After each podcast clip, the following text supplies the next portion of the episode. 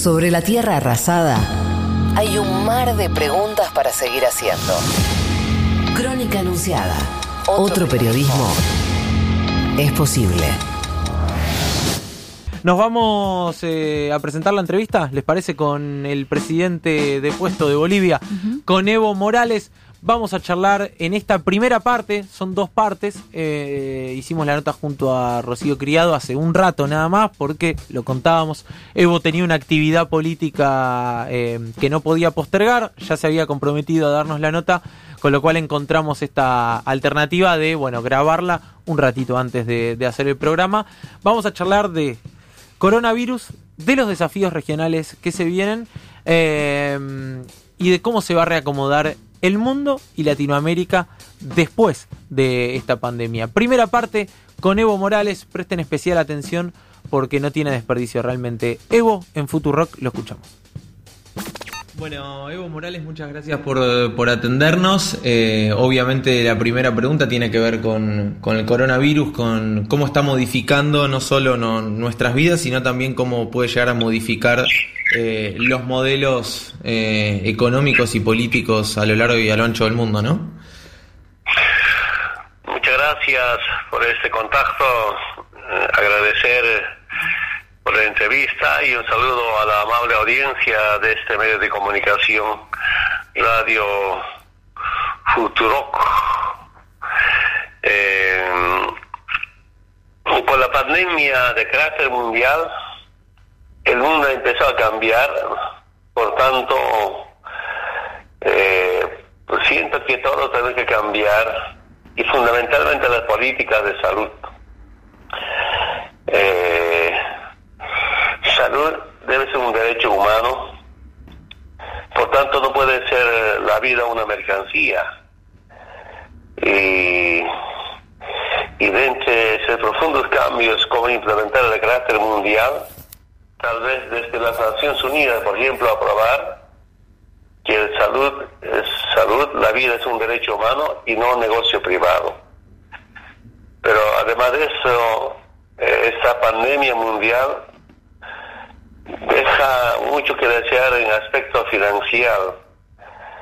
Yo diría, a mi manera de ver, cómo trabajar de manera conjunta los países como organismos para haber levantado la crisis financiera que va a dejar la pandemia me- mediante las restricciones que tenemos y obligar a respetar como cuarentena, no hay vuelos, no hay transporte, pero algo que me di cuenta, sin consumismo nuestros recursos naturales no valen nada. Eso levanta mucha sospecha.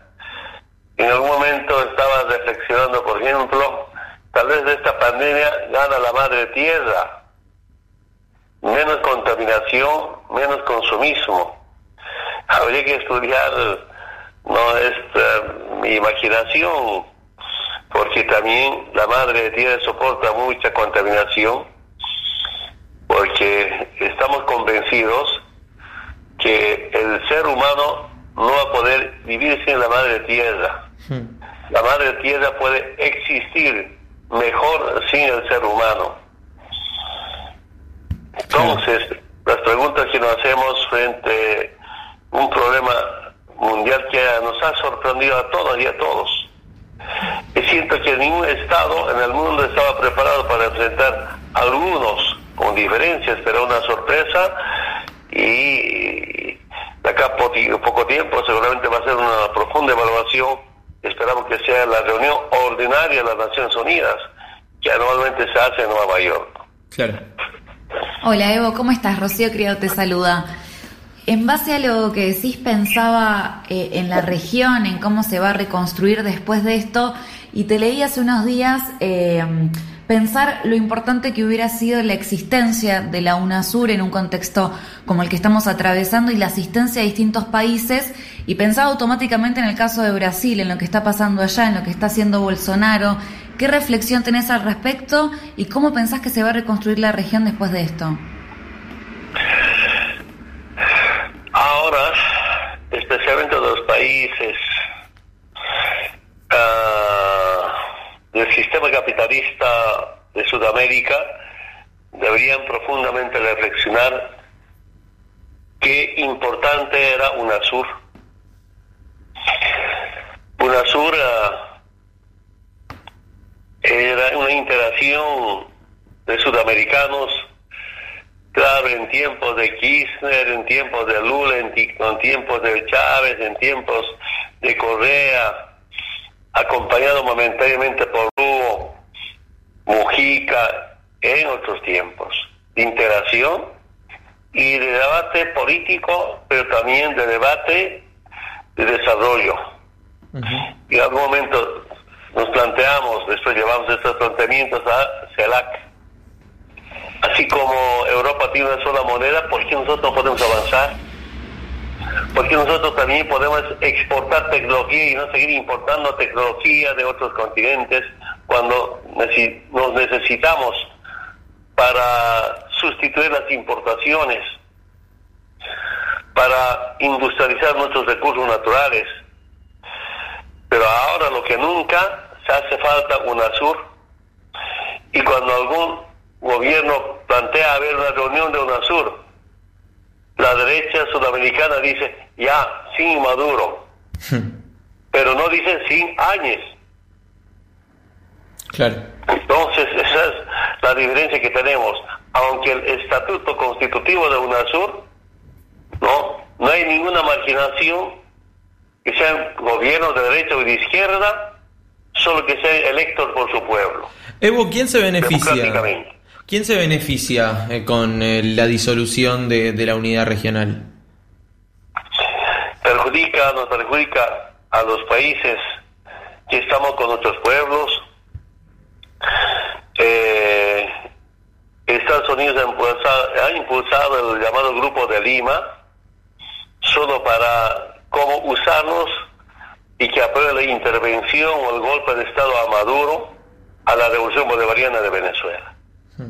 Lo mismo organizaron el llamado, por ejemplo, Alianza del Pacífico. Es eh, Alianza del Pacífico es para continuar con las políticas de aquellos tiempos del consenso de Basisto o las políticas del ALCA, por ejemplo. Yo me acuerdo del B5, venimos acá antes de ser presidente como una reunión de jefes de Estado de América, pues sepultamos a ALCA área de libre comercio de las Américas. Uh -huh. Movimientos sociales yo decía no debería llamarse ALCA, sino ALGA, área de libre ganancia de las Américas. Doble, un duro debate teníamos, ya saludamos, ¿no? Nuestros expresidentes de la región que enfrentaron. Entonces, realmente, mm, cuando los países se liberan, de acuerdo Néstor, nuestro presidente, ¿qué decía? América Latina no es el patio trasero de Estados Unidos. A esos países, gobiernos progresistas o izquierdistas o antiimperialistas, golpes. A veces golpes militares, a veces golpes congresales, a veces golpes judiciales. Entonces, solo para perjudicar ese proceso de liberación entonces aquí todos nos perjudicamos, ¿no? En este momento, una sola para dos temas, como conjuntamente, compartiendo experiencias que estén enfrentar esta pandemia, y quién sabe ser modelo en toda la región y podemos hacer trabajando conjuntamente. Segundo, como intercambiar la poca tecnología que tenemos y tercero, tal vez conjuntamente negociar con algunos países así como de China, de importación de equipos eh, de bioseguridad, necesitamos todos, todas.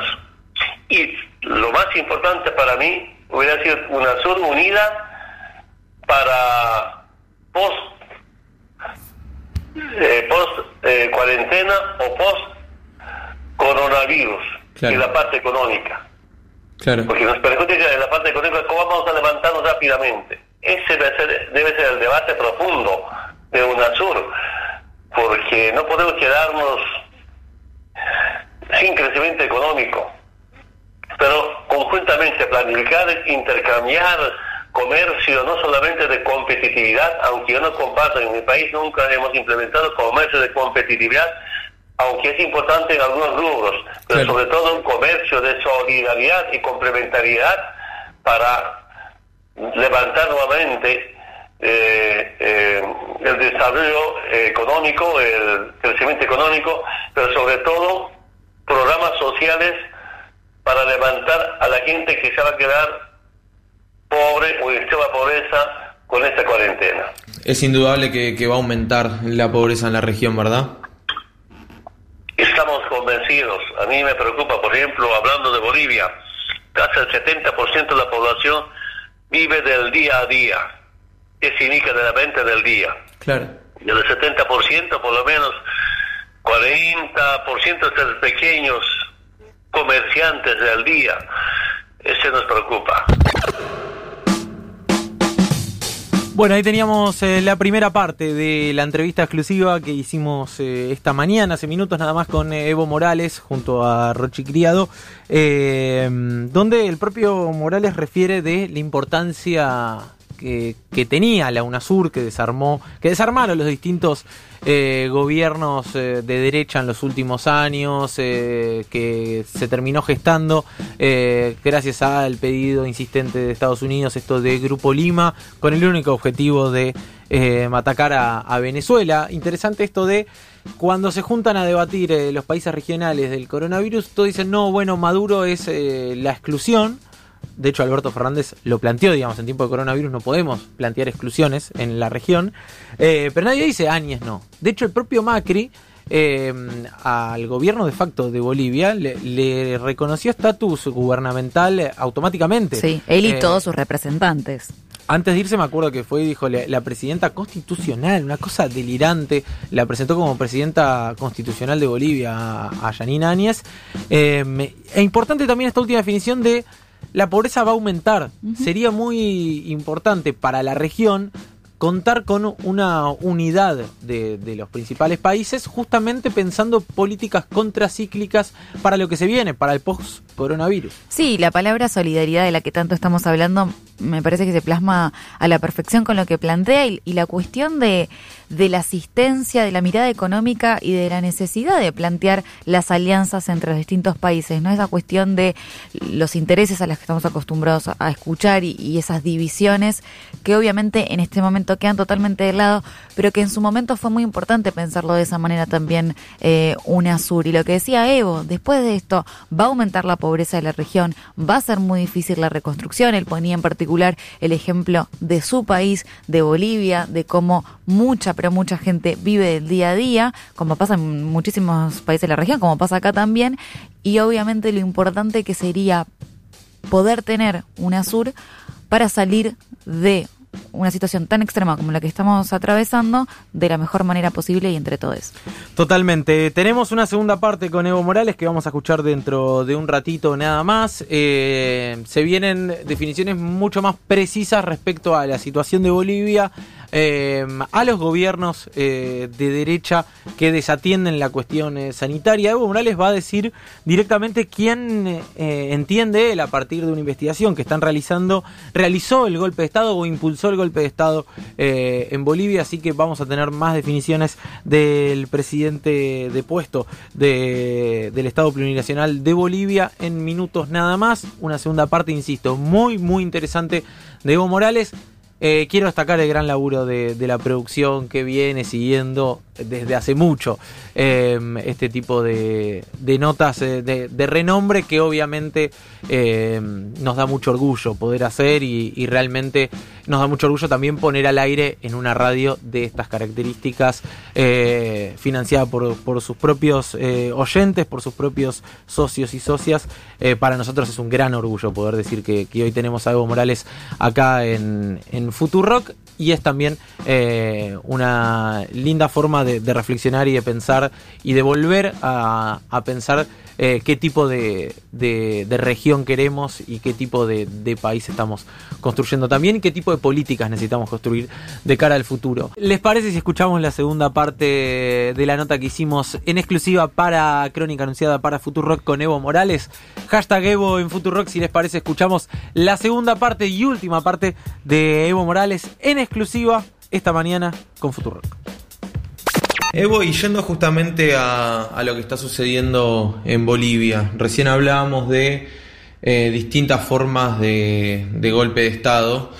Con el correr de, los meses, eh, ¿a qué conclusión llegas? ¿Quién crees que, estaba detrás eh, de, ese informe de, la OEA tan, tan polémico, tan fraudulento y con qué intereses?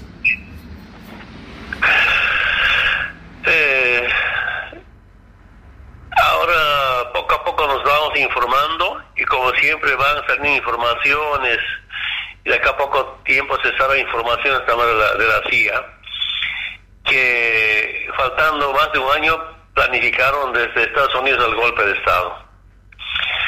Claro, no nos perdona como Bolivia, como nuestra revolución democrática cultural ha demostrado que otra Bolivia es posible sin el Fondo Monetario Internacional y todas las políticas norteamericanas.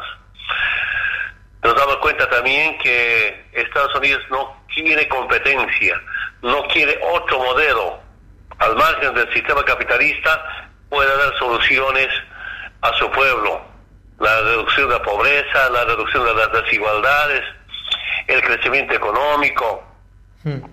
la liberación no solamente política, ideológica ni programática, sino económica, económica Ahí sí eh, tenemos grandes diferencias con el sistema capitalista. Llega el golpe eh, para destrozar la economía, llega el golpe usando la Biblia, esto debe ser para una profunda reflexión, usa la Biblia para matar, para aplicar políticas de genocidio en Bolivia. Ahora están usando la Biblia para robar y para mentir, ¿no? y eh, nuestra economía ya con deudas, por ejemplo, deuda, nosotros en los 14 años nunca nos hemos prestado ni un dólar del Banco Central de Bolivia para pagar sueldos aguinaldos. Diciembre del año pasado, una deuda de 2.800 millones de dólares. Ahora, mil millones de dólares de reservas internacionales para gastos corrientes. Nosotros nunca nos hemos prestado nuestras reservas para gastos corrientes, siempre para invertir y para hacer nuevas industrias. Y además de eso, ahora está pidiendo mil millones de dólares al Fondo Monetario Internacional. Y ustedes, especialmente los argentinos, todo el mundo sabe que Fondo Monetario Internacional tiene políticas para prestar plata, condiciona o chantajea a las privatizaciones y en Bolivia ya vuelve esas políticas neoliberales, pero estoy seguro que en las próximas elecciones vamos a recuperar la patria y vamos a recuperar la democracia. Ya están con políticas de ajuste estructural y además de eso de reestructuración laboral. Significa despedir al trabajador, cerrar las empresas públicas, no el llamado achicamiento del Estado. Eh, felizmente el pueblo es consciente, el pueblo siempre se da cuenta del sol que ha pasado y, acabar con la inversión social. Ya no hay inversión social. Para la derecha boliviana la inversión social es como una inversión llamado despilfarro. Solo con la inversión, con, con inversión social podemos reducir la pobreza. Claro de estoy convencido y es mi pequeña experiencia después de casi 14 años de presidente. Evo, y justamente como contracara de eso, te escuchaba esta semana hablar de ciertas corporaciones privadas que sacan rédito de situaciones como la que estamos atravesando ahora, como esta pandemia. Digo, ¿quiénes son estas corporaciones privadas? ¿De qué manera se benefician con un caso como, como el coronavirus? Por ahora de manera unida, organizada a nivel nacional, a nivel regional, a nivel internacional deberíamos enfrentar. Y sobre todo, aquí quiero aprovechar esta oportunidad para un poquito expresar lo que pienso, lo que siento. ¿Cómo es posible con semejante problemas de salud de la vida, no se puede acabar con bloqueos y sanciones a los países de parte de Estados Unidos. Sí. ¿Cómo es posible que el presidente de Estados Unidos no escuche ni a Naciones Unidas ni al hermano Papa Francisco? ¿Cómo es posible que sigan destinando más de 70, 60, 70 mil millones de dólares en gastos militares para este año? Cuando en Estados Unidos hay mayor cantidad de contagiados del mundo, en Estados Unidos más muertos, más muertos de todo el mundo, Estados Unidos hay más muertos día. Entonces, ¿qué está pasando? Y aquí, de verdad, yo escuché años pasados que decía, dentro de la política del nuevo orden mundial, es importante reducir a la población innecesaria. ¿Y que cuál es la población innecesaria? Los viejos dicen que es una carga para el Estado. Los discapacitados. Y la gente pobre, humilde. Yo estoy casi segurísimo lo que muere más de 2.000 días en Estados Unidos. 70, 80, 90% de veces la gente humilde. Como la salud está privatizada, ¿cómo va a ir a hacerse tratar? Recuperarse de coronavirus. Entonces yo no sé si esta es parte de una guerra biológica, guerra económica.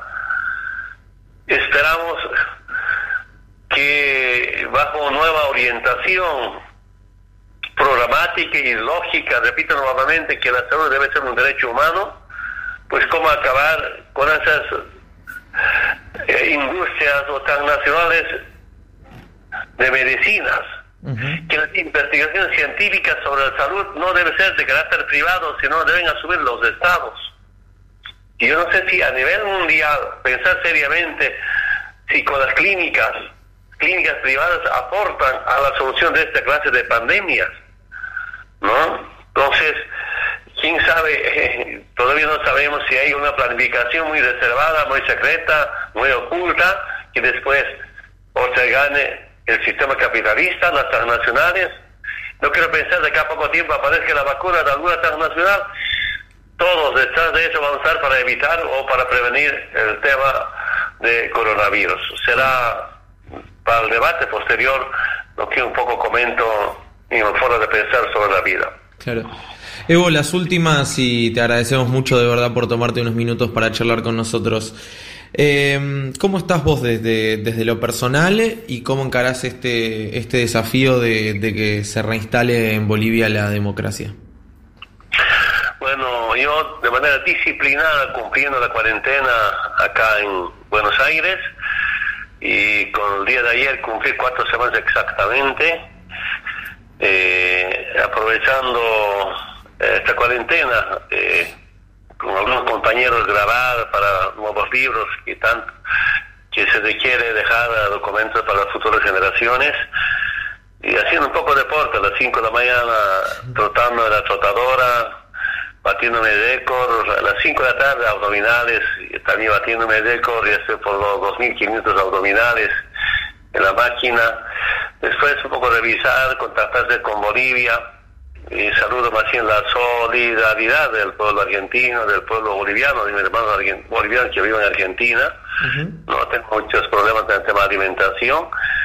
Siempre contactándome con el hermano candidato Lucho Arce, con la acción del trópico de Cochabamba, a la cabeza eh, del hermano Andrónico Rodríguez, una nueva líder que nace.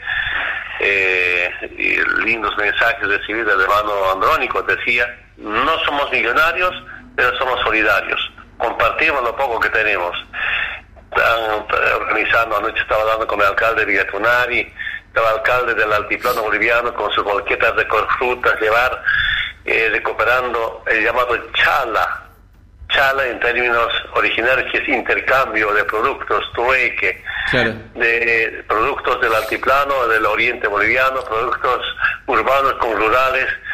Antes el movimiento indígena no usaba moneda, todo era trueque. y frente a, esta cuarentena, pues recuperando estas formas de, trueque, acabo de ver, por ejemplo, municipio militar Toro Toro dice, no les falta comida, todo trueque. Es algo histórico escuchar estas novedades.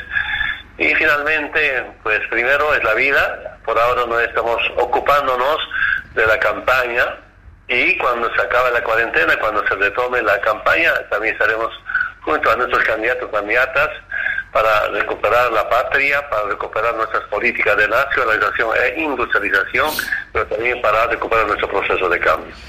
Evo, muchas gracias de verdad por la comunicación. Un abrazo grande. Muchas gracias, hasta pronto. Pues. Hasta pronto. Nota exclusiva que realizamos hace un rato nada más con Evo Morales antes de ingresar acá a la radio porque tenía algunas actividades políticas que cumplir. Habíamos acordado eh, que íbamos a hacer la nota en el día de hoy. Cumplió con su palabra Evo y bien temprano nos atendió. Importantes estas definiciones ¿no? respecto a eh, el golpe de Estado.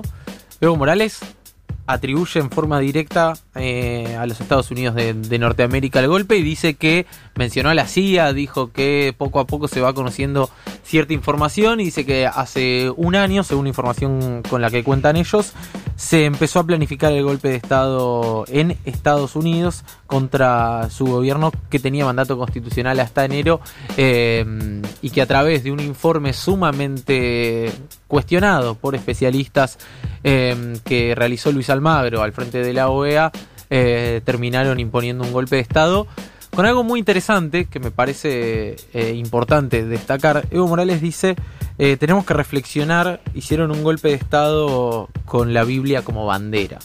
Eh, me, pareció todo, todo un tema porque él retoma el, genocidio que se supo hacer justamente con la Biblia como bandera eh, y cómo retoma ese concepto de otra vez levantaron la Biblia como bandera para imponer un golpe de Estado en, nuestras tierras. ¿no? Sí, también lo que tiene que ver con el rol que toma cada sector en el marco de la pandemia, lo que tiene que ver con algunas potencias, lo que tiene que ver con lo que él plantea de corporaciones privadas, eh, que es otra mirada, no es algo que él viene eh, diciendo en distintas entrevistas y que eh, me parece que tal vez más adelante puede ser un eje a analizar cuando todo esto pase el rol de cada uno de, estos sectores en el marco del avance del coronavirus para aquellas personas que tal vez escucharon una parte, llegaron tarde, no pudieron enganchar desde el principio. Ya está subida en Futurock las dos partes de la entrevista, así que pueden entrar a la página y ahí van a encontrar esta charla que tuvimos con Evo. Espectacular, sí, pueden eh, difundir, compartir todo. Eh, es bienvenido desde luego. Insisto en, el lujo de, contar con Evo Morales acá en, en Futurock. Un gran, gran eh, hallazgo, un gran laburo, como siempre, de la producción de este hermoso programa y de esta hermosa radio. Cinco minutos para las once de la mañana. Evo Morales en exclusiva en Futurock. Lo escuchabas acá en Crónica Anunciada. Crónica Anunciada.